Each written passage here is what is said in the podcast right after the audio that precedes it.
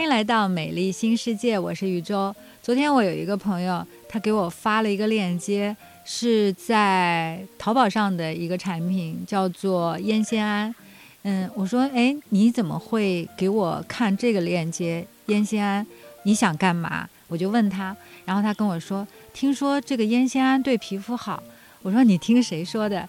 然后他就跟我说了，他最近一段时间啊遇到的一个护肤达人啊，告诉他了很多的产品。然后我就跟他说，烟酰胺这个东西啊，其实我已经在用了，而且我用了差不多有两个月的时间，明显的感受到就是我的皮肤的毛孔变小了，我的肤色提亮了，变白了。其实我本来就是一个比较白的人。然后他说，哎呀，你你都用了，你为什么不告诉我？我说我还在。试用的阶段，所以不知道这个东西是不是真的好。然后你既然问到了，我就要告诉你我的一些我用过的感受。我说了不算，我觉得皮肤科的医生跟你说，可能你会比较相信、比较信任。所以在我们今天的美丽新世界里面，我们有请到来自于南京鼓楼医院烧伤整形科的蒋亚楠医生，跟我们一起来聊一聊这些名词：烟酰胺、胜肽、玻色因。玻尿酸，我不知道这些名词在你的生活当中有没有出现过。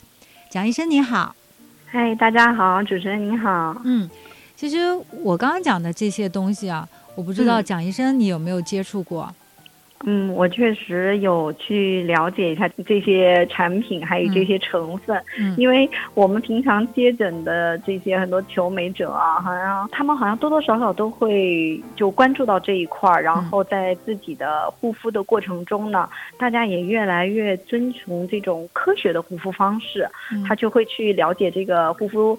品里面的一些成分是否对自己的皮肤有帮助，然后选择适合自己的这个，我觉得是一个很好的行为啊。我一开始对这些呃成分呢关注可能相对来说比较少，但是现在我自己也觉得，哎，确实不错，我应该去了解它，然后把它跟我们平常的这种光电类的护肤结合起来，去帮助大家把这个治疗的效果能够更提高一步，更完美一些。对对对，是这样。其实我第一次接触到烟酰胺是我的一个。做旅游的朋友，嗯，他以前做旅游嘛，在国外旅游，然后他也会为我们带一些护肤品，国外的一些我们在国内买比较贵的，然后他就跟我说，忽然有一天他跟我说，他说宇宙你知道吗？这个东西，这个什么什么什么霜为什么贵？这里面有一个烟酰胺。我说烟酰胺是个什么东西？他说你去查，你去百度，这个东西可以单独买，不用再买这么贵的这个面霜了。然后哇，我才知道原来因为这样的一些面霜里面有这个成分，所以有了一些功效。所以我想在今天我们的节目里面就跟大家一起来说一说，就先从这个烟酰胺开始说吧。这烟酰胺究竟是个什么东西呢？嗯，烟酰胺呢，严格意义上说，它其实是属于我们这个维生素家族中的一员。嗯哼，啊，维生素 B 三。是一个烟酸的衍生物，嗯啊，这个是它的一个就是化学成分了，就是呃，就像我们知道的维 E 呀、维 A 呀、呃维 C 呀，都是维生素一类的，对不对？那烟酰胺它也是一个维生素，它就是维生素 B 三。嗯，那我想问一下，那您平常你知道这个烟酰胺的时候，您是大概知道它有一个什么样的功效吗？我知道它可以提亮皮肤，美白，美白，对啊，然后它可以让皮肤的毛孔变变小。这是我这个胶原，对，这是我自己用了这两个月之后的一个比较直观的一个感受。我其他我目前还没有感受到。嗯，对，是这样的。啊，我们可能现在很多的这个美白的一些护肤品里面添加了这样的一个烟酰胺成分。嗯。然后很多人在了解到这个产品的时候，也是知道它可以美白。对。但它为什么可以美白？你不知道呀。啊，那我今天来跟你聊一聊这个事情。嗯，其实我们美白的这个事情啊，要做的时候，应该是在去除黑色素的各个环节对它进行干预的。嗯，啊，那比如说，呃，我们的皮肤在受到一定的刺激的时候，比如说被晒了，或者受到一定的损伤的时候，我们皮肤有一个叫基底层。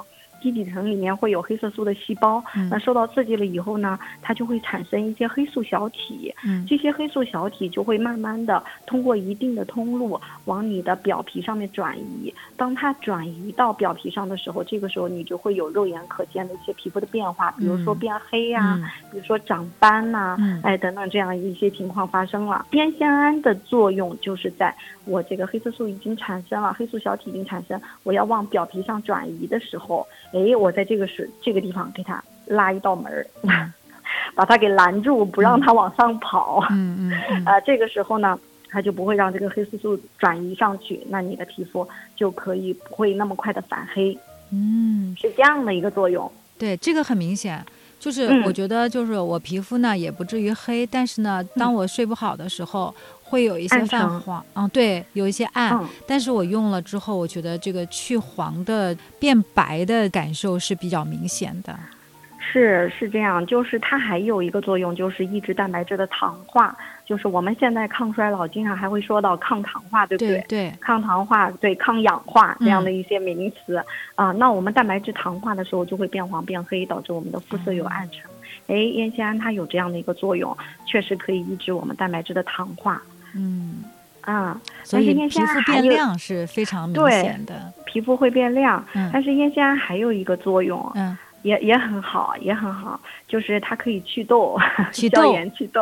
对，嗯，对，它在大概百分之二浓度，就相对来说比较低的一个浓度的时候啊，它可以抑制我们皮肤中的这个油脂的数量，就是会控油，那使你的这个痤疮还有炎症都会得到一定的改善。嗯哼。哎，往往有的时候可能在用烟酰胺的时候，大家觉得这个治痘的效果会比美白更快一些。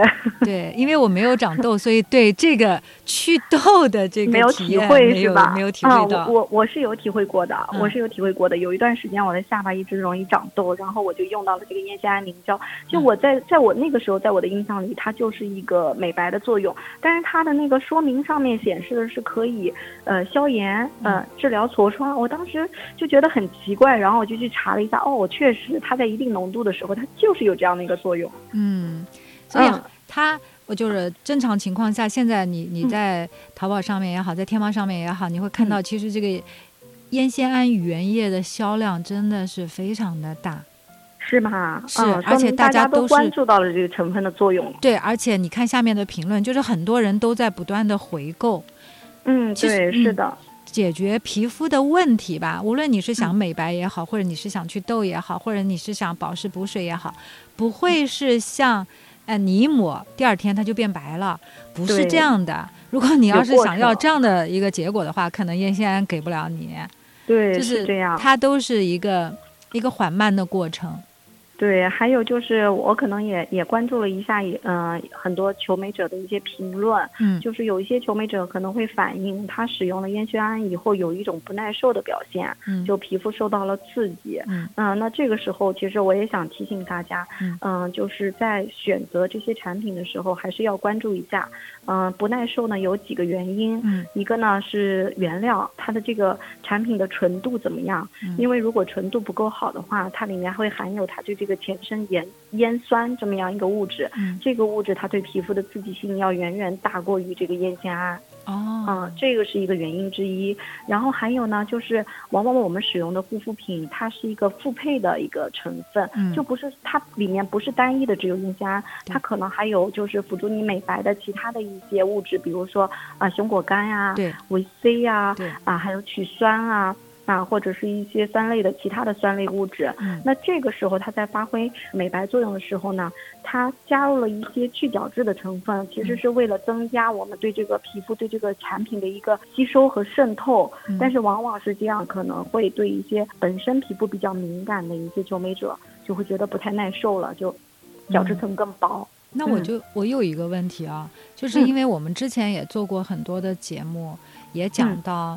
比如说讲，嗯，之前跟葛医生一起在做节目的时候，就讲到，比如说你去水光也好，或者是你去涂抹式的水光也好，为什么涂抹的水光效果不好呢？就是因为你的皮肤它有一个屏障，可能你涂上去的不一定你的皮肤能吸收，对吧？而水光呢，它就不一样了，它就可以进入到你的皮肤的一某个层面去。对对对，中胚层，中胚层啊，所以我不太知道到底是哪个层面。其实就是那个表皮真皮交界的那个位置，或者真皮的浅层这个区域。对，那我想像烟酰胺是不是也会存在这种？因为我们的皮肤也有屏障，烟酰胺也是我们抹上去的呀。那它的吸收情况究竟怎么样？这也是看天了，是不是？也不能自己说了算。嗯，它这个成分呢，因为它本身分子量比较小，所以它那个透皮吸收性还是不错的，还是可以的。嗯，对，而且本身我们在使用它的时候呢，不建议浓度太高，并不是说这个成分好，咱们就要把它加的浓浓的、厚厚的，用了才有很好的效果，并不是这样。就是现在理论研究，包括临床实践，都是认为它大概在百分之。一浓度的时候，它是具有修复皮肤屏障功能的。到百分之二的时候呢，它可以帮助我们控油、消炎、祛痘。那平常的一些护肤品里面，如果说宣传它是以美白啊、抗紫外线啊、抗老化这样的一个作用的时候，大概浓度会在百分之三到百分之五。那一般不建议浓度再超过这个浓度了。如果再超过的话，就会增加它的一个皮肤的刺激性，那你可能就是刺激性大过于你用它的一个收益了。嗯，那你刚才也讲，因为做医生啊，真是跟我们站的角度不一样，你就谈到了有一些皮皮肤的不耐受。那我怎么才能够知道我的皮肤对这个百分之一到百分之五的烟酰胺它是否存在耐受和不耐受的情况呢？嗯，可能这个还是需要您在使用的过程中去感受一下。如果比如说，呃，你使用了一定浓度的这个产品以后，你觉得皮肤有灼热、有脱屑，甚至有一些过敏反应的话，那就不要再尝试了。对，因为毕竟美白不是说只有它一种成分，还有很多其他的方式。对我们不一定要把自己吊死在这一棵树上嘛，我们可以换其他的方法，对不对？对对对，好，说完了这个烟酰胺之后啊，嗯，还有一样东西，我觉得也是我从今年二月份开始，一直到现在，就是已经是到了大半年的时间，是什么呢？就是六胜肽。其实胜肽这个东西啊，我在试它之前，我并不觉得它有什么特别，我甚至就觉得说就是。像水一样的嘛，你又无色无味，我往脸上涂，然后发现没有过敏。嗯，至于有什么效果的话，我就等着这个时间到了以后再来看吧。我当时用的那个一开始用的时候是站在这样的一个基础之上去试用的，嗯，然后慢慢的我就真的发现，喂，我同事问我，我平时不化妆的时候，同事会说，哎，最近皮肤很亮哦，然后会说，哎。最近好像你的那些细纹，好像很不明显。我我就说，哎呀，我最近在用一个产品，这产品是里面有六胜肽，还有含有八胜肽。我说具体是个什么呢？我也不太清楚。哎，然后我就发现到网上一查，发现有很多人都在查胜肽是什么，所以我就想今天在节目里面也问问您有没有接触过胜肽这个产品。嗯，胜肽，胜肽它实质上呢叫肽嘛，一般来说它都是一个蛋白质。胜肽呢，它是对蛋白质。那我们再回想以前我们学化学的时候，就蛋白质是由氨基酸啊之间通过一个肽链连接而成。那像您说的刚才六肽八肽，那就表示六肽它其实就由六个氨基酸组成的，八肽就是由八个氨基酸组成。一般来说，两到十个氨基酸组成的肽。我们一般就会可以称它为胜肽，那叫几胜肽，就是几个氨基酸组成的，其实都是本质上就是一个小分子的蛋白质。哦，就是小分子的蛋白质。对，是这样。那它有什么功效？为什么会变成了一个护肤的产品呢？哎，嗯，是这样，因为确实临床研究过程中发现啊，这个不同的蛋白质肽里这种小分子的蛋白质，它可以发挥一些不同的作用。嗯嗯，我们可能在成分表上有时候会看见它，它并不是叫六胜肽或者叫几肽，它会加一个前面一个前缀，比如说叫棕棕榈酸根啊乙酰化来增加它的这个亲油性，于是它成分表上就会显示为棕榈酰五肽啊啊乙酰基六肽啊。以这样的一个方式出现，其实跟您之前说的六肽八肽，它都是一类物质。那这些东西呢，它们的成分不一样，嗯，它们发挥的作用也是不一样的。那就像您说到的刚才这个六胜肽为代表的话，嗯，目前来说也是可能生态类最火的一个了。对，嗯，那它火为什么会火呢？我就没搞明白。它是主要是主打的是抗衰老。那它抗衰老是一个什么样的作用呢？就是这个六胜肽，它其实发挥了一个类似于我们临床上用的这个 A 型肉毒毒素的一个作用。啊，肉毒毒素，您应该之前可能也已经在节目里面也非常了解过，对，在节目里也说到过，它是咱们用来干嘛呀？打咬肌、瘦脸，对吧？对。然后除皱、面部除皱的，是。对这样一个物质，但是肉毒素呢，它在医院里属于一个毒麻类的药物，一个特品、特殊的一个药品。嗯。啊，那在医院里必须是要有一个特殊处方权的医生才能开具这样的药物，而且是被明文禁止。加入到这个护肤品当中的，就是你没有办法在外面直接通过护肤品外用到这样的一个药物。但是呢，事实上我们有抗衰的需求，有动态纹，有静态纹，我们都希望能有这样的一个护肤品在日常的生活中给我们一定的保养。那科学家就很聪明了，发明了这样的一个六胜肽的一个物质。哎，它的作用原理就很类似于我们的这个肉毒素，它就是仿它的结构来进行做的物质。那可以添加到我们的护肤品里，起到的一个作用就是啊，让我们的皮肤更加的细腻平滑，减少皱纹的产生。哦，其实就是可以涂抹的肉毒素了。嗯，可以这么变相的理解，但是我们必须要清楚的认识到，涂抹的这一类的一定要就是坚持，然后它发挥的作用可能是比较甚微的。那如果你确实已经是很明显的动态性的皱纹，甚至已经有静态性的皱纹了，那这个时候如果您能接受注射性的治疗，咱们可以注射完了以后再辅助性的自己在家里外涂一些，可以的。啊，就是比如说我们如果有一些比较深的。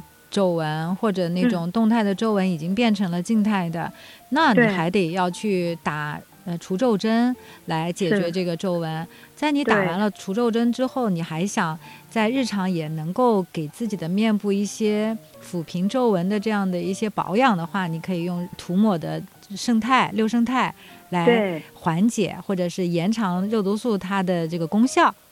对，没错，没错，那那它相互之间能替代吗？嗯，我认为是不能完全替代的呀，因为我们注射的时候呢，其实是将药物直接注射在了我们想要阻断的这些肌肉的层次，那这个层次很难说我们通过外涂的东西去达到，嗯，所以它治疗效果一定不会比这个我们注射的这个治疗效果要来的这么快这么明显，所以它还是一个缓慢的过程。对，是一个缓慢的过程，可以作为日常保养。嗯，其实我我想就是这个东西就跟刚才我们讲的烟酰胺一样，它也是被加在一些有一些功能性的化妆品里面的护肤品里面的。只不过现在我们单独拿出来把它拿出来说啊，不要再去买那些昂贵的化妆品。那这些东西可能也能够解决我们的某一些除皱的需求，只不过它是一个缓慢的过程，需要坚持才能够看到一定的效果。嗯，对的，没错。好，今天我们所说到的烟酰胺也好，还是胜肽也好，可能对于爱美的朋友来讲都不陌生。那听了我们今天蒋医生的科普之后呢，也希望有更多的朋友对这样的一些护肤的产品能够有更多的了解。让我们一起在整形医生和美容科医生的加持之下，保持肌肤的年轻态。音乐美丽新世界，加关注主播宇宙。如果你在护肤的时候也有一些具体问题，可以直接给我留言。我们也会问到相关的医生，给您一个答复。